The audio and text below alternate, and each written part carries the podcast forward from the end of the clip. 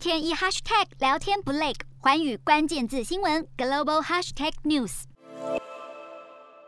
台湾驻立陶宛代表处正式挂牌成立，是首个在欧洲国家以台湾为名的代表处。立陶宛会同意台立双方互设代表处，除了希望能和台湾建立密切的经济、文化及科技合作，更有着深层外交战略的考量。纵然立陶宛的声明指出，与台湾建立的是非外交关系，且重申坚持一中政策，但都已踩到中国一中原则的底线。台湾代表处在中国的邦交国出现，这确实让中国的面子挂不住。降低与立陶宛的外交关系，从大使级降至代办级。纵然使馆功能与外交豁免仍维持不变，但双边关系几近决裂，已无法转圜。其实今年八月就因为台立互设代表处的讯息一出，立中双方就互撤大使。如今木已成舟，立中关系将可能中断。中国的态度是预想得到的。毕竟，在立陶宛设立以台湾为名的代表处，这俨然在中国的眼皮底下进行一中一台，确实是中国非常在意的红线。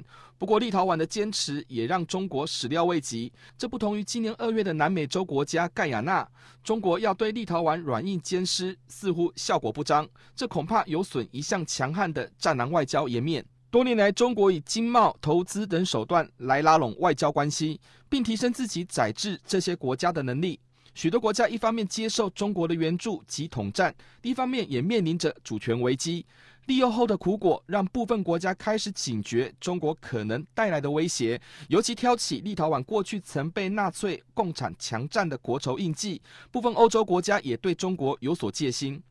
立陶宛坐落在波罗的海地区，如何展现在欧亚交错的地缘政治能耐，在以西欧为主流的欧盟体系中来凸显自己的独特性，同时面临外交野心来势汹汹的中国，立陶宛与台湾的密切互动，并转向关注印太地区的发展，将有助于提升立陶宛在区域政经运作的影响力。甚至成了中东欧国家的外交学习典范。台湾与立陶宛互设代表处是台欧关系的突破，虽然短中期内仍不会升华成外交使团关系，但作为其他国家摆脱一中紧箍咒的参考，至少有助于台湾提升在国际的能见度，让许多国家开始思考，在不涉及台独敏感议题之下，如何让台湾能享有作为一个国家的同等对待，同时排除中国因素的干扰。台立双边势必会走向更紧密的合作关系，反而这会是中国的眼中刺。倘若中国仅以降级为代办来回应，并恐吓将采取一切必要措施，可能会有更多国家想跃跃欲试。